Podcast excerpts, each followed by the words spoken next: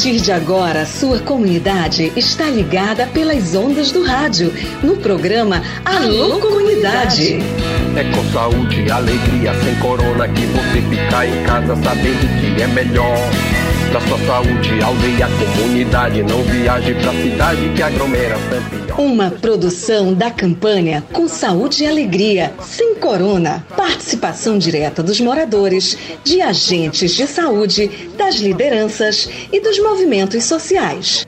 Informação de qualidade voltada para as comunidades e aldeias da região do Baixo Amazonas. Alô, comunidade! Olá pessoal, tudo bem? Boa tarde. Começando o nosso encontro, nosso Alô Comunidade, o programa da campanha com saúde alegria sem corona. Hoje é sexta-feira. Sexta-feira rola muita coisa bacana aqui no nosso encontro. Tem Conectando os Desconectados da Escola de Redes Comunitárias da Amazônia. Tem reportagem especial para você. Alô, minhas queridas artesãs, meus queridos artesãos aí de Urucureá, no Pai Lago Grande, tem assunto sobre as atividades aí na Casa do Artesanato. Bacana? Então tá tudo certo. Bora começar o programa. A gente sempre começa assim o nosso Alô Comunidade. Uma tarde legal de sexta-feira merece um programa bacana. Alô Comunidade está começando. Alô Comunidade, combatendo a Covid-19 pela saúde, pela vida. E a gente já começa o programa de hoje com reportagem especial. Em ação nas comunidades, tem fato para contar, tem reportagem no ar. Saúde e Alegria equipa a Casa das Artesãs no Pai Lago Grande para turismo de base comunitária. Uma estrutura na floresta é a nova conquista de extrativistas da floresta Tapajós Arapiuns na região do Pai Lago Grande. Artesãs da comunidade Urucureá que despontam com a produção de artesanatos a partir da palha de Tucumã vislumbram agora um espaço para recepcionar visitantes, com estrutura adequada e voltada ao receptivo de base comunitária. Em 2021, o projeto Saúde e Alegria iniciou a construção da Casa das Artesãs de Urucureá com apoio do BNDES com o início das obras pelo bloco do refeitório, além das infraestruturas necessárias para o funcionamento dos espaços, como sistema de distribuição de água, sistema de tratamento de esgoto e acessos. Foram investidos mais de 217 mil reais no empreendimento comunitário. O bloco refeitório foi desenvolvido para abrigar as necessidades fixas do espaço de trabalho coletivo, Nesse espaço estão os banheiros feminino e masculino, que contém vaso, ducha para banho e lavatório, além de unidade adaptada para pessoa com deficiência. Também abriga cozinha equipada e área de refeitório com capacidade para cerca de 24 pessoas.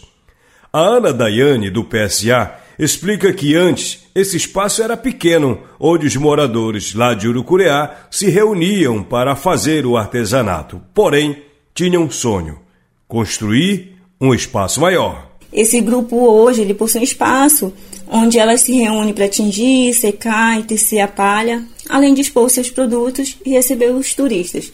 Mas é um espaço pequeno e elas sonhavam com um espaço maior para que os encontros, as capacitações acontecessem de forma mais adequada, além de trabalhar coletivamente o Texume, onde também pudesse armazenar os seus produtos, receber melhores visitantes, ter um espaço para cozinhar e fazer as refeições, e também um espaço para as crianças, para aquelas mães que possuem crianças de pequenas pudessem ir para lá para fazer esse trabalho do Texume da Palha de Tucumã. Então, nesse sentido, começou a se desenhar o projeto da Casa do Artesanato, com esses espaços pensados pelo grupo, pela comunidade e junto deles, né? E no projeto tem o bloco do refeitório, que compreende cozinha, sanitário, chuveiro, banheiro adequado para pessoas com deficiência e o próprio espaço para o refeitório. E foi por onde nós optamos por iniciar a obra. A Ana Daiane explica ainda sobre o espaço físico construído. É uma área de 84 metros quadrados, com estrutura de madeira, telhado de barro, as paredes de madeira e tijolos, né? E um piso de madeira e também o piso queimado. Então, uma obra muito bonita que foi construída lá. Esse espaço, além de atender as próprias artesãs, os artesãos no dia a dia, ele vai funcionar como um restaurante no momento dos visitantes e para a comunidade em geral também. E durante a construção do espaço, mulheres da comunidade participaram de curso de gastronomia e gestão de empreendimentos turísticos para agregar as iniciativas. Um trabalho do programa Floresta Ativa do projeto Saúde e Alegria para apoiar cadeias produtivas sustentáveis visando geração de renda a partir do receptivo turístico. A Ana Daiane confirma também que a equipe do projeto Saúde e Alegria entregou móveis e equipamentos a serem usados no refeitório pelos trabalhadores. No último dia 12, nós estivemos entregando os móveis, os eletrodomésticos, os utensílios e acessórios para a cozinha lá na comunidade. E já deixamos tudo montado, com fogão funcionando, para que o grupo possa já fazer o uso do mesmo.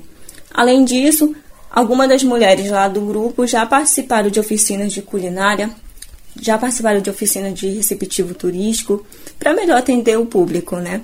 Por fim, a Ana Daiane agradece o esforço para a realização desse sonho e assegura que o PSA vai continuar trabalhando para promover geração de renda e mantendo a floresta em pé.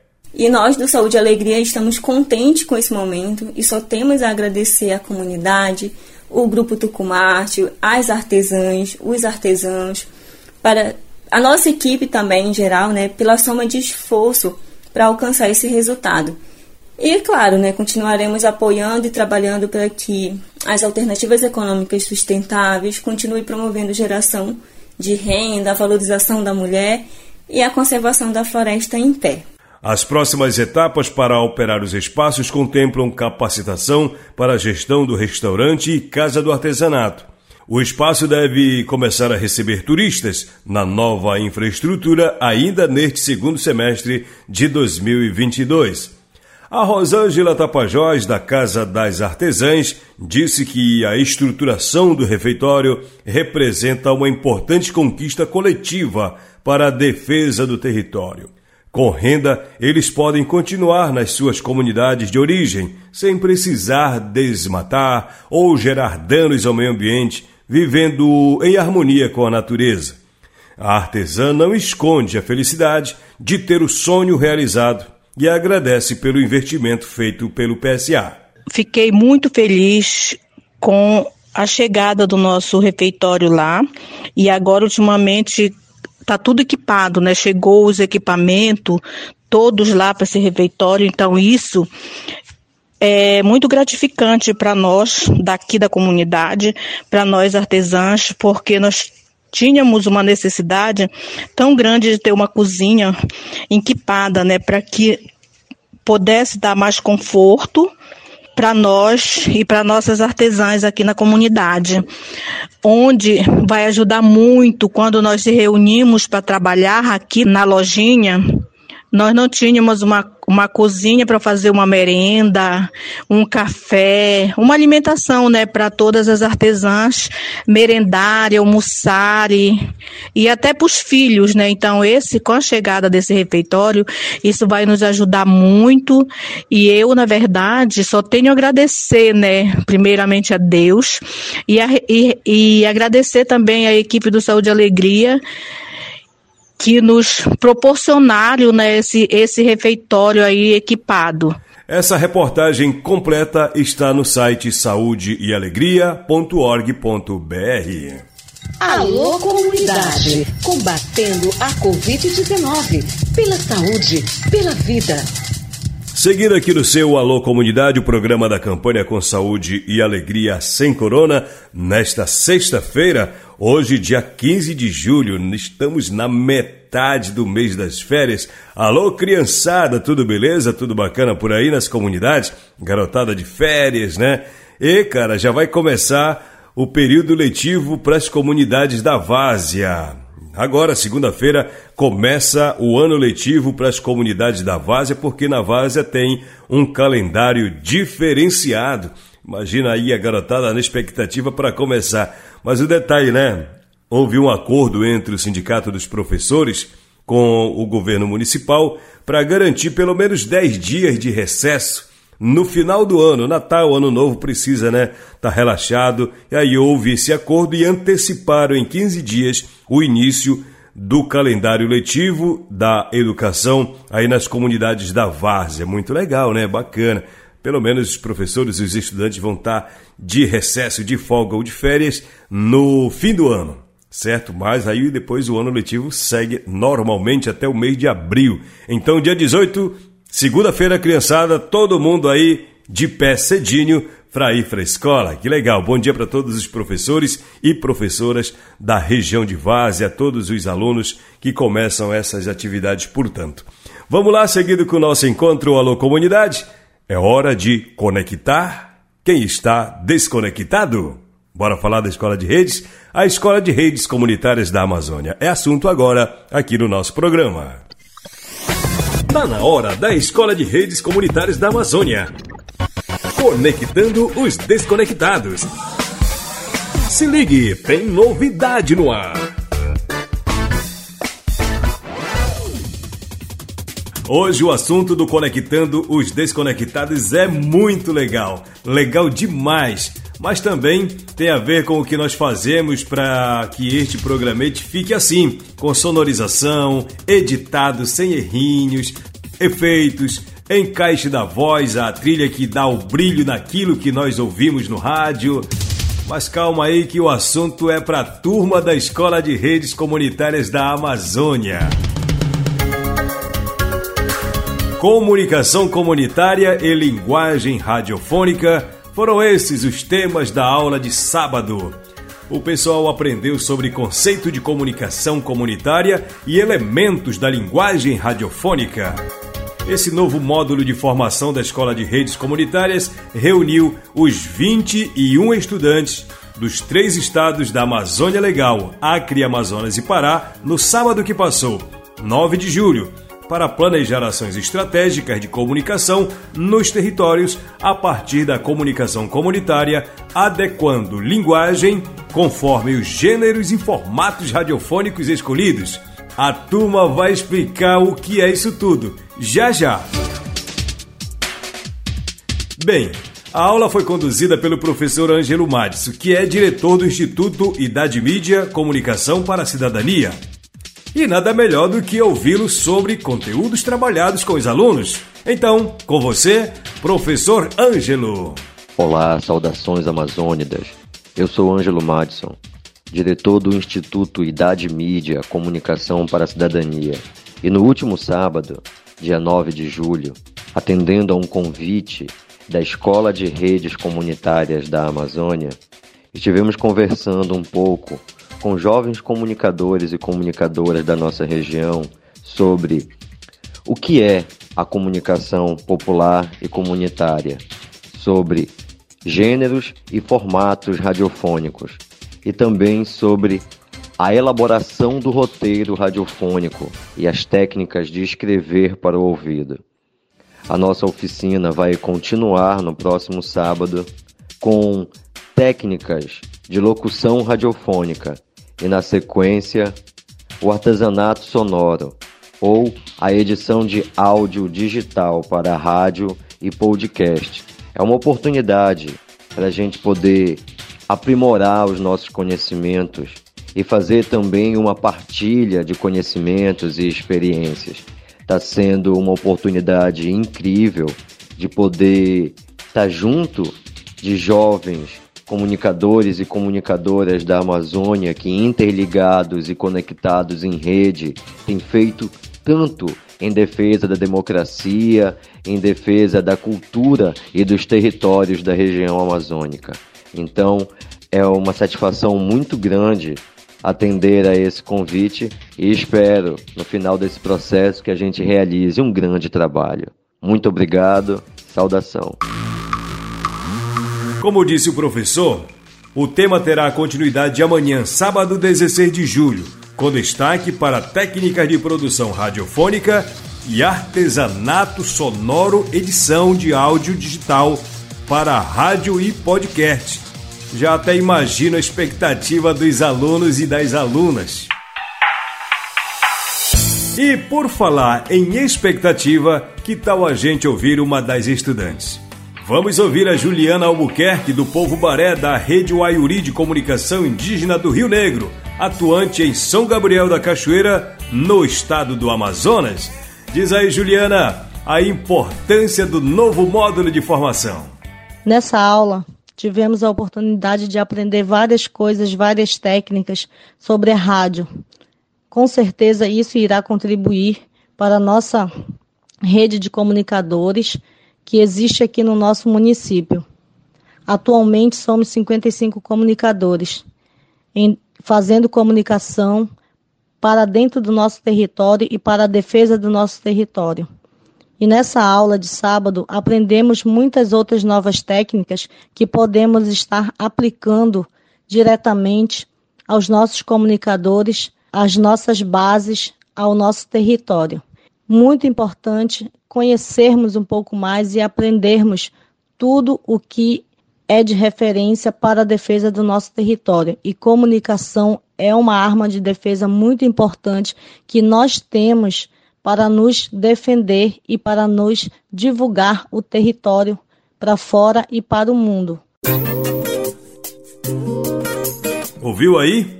Aprendemos técnicas que podemos estar aplicando diretamente aos nossos comunicadores, às nossas bases. Muito importante conhecermos um pouco mais sobre comunicação, que é uma arma de defesa muito importante.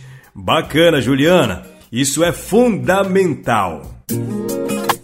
Lembra que no começo falamos em gênero e formatos radiofônicos? Vinheta, cortina, vinheta, trilha, jingle. A Daiane Marques, da comunidade São José, no estado do Amazonas, e integrante do grupo Formigueiro, tá bem dizer especialista nesse assunto. Daiane contou que aprendeu coisas que ela não sabia. Foi ótima, foi maravilhosa, aprendi muitas coisas, muitas coisas que eu não sabia. Hoje é, agradeço a ele pela oportunidade de ele estar nos é, colaborando com a gente sobre o aprendizado que ele teve, estar repassando para a gente sobre as linguagens radiofônicas.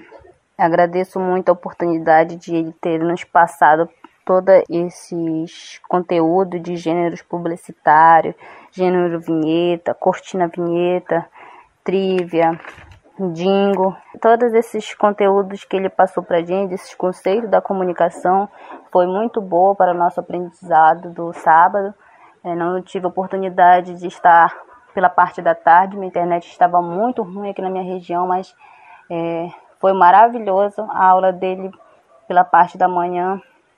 Espero estar contribuindo com, com a minha dedicação nas atividades que ele passa para a gente, né?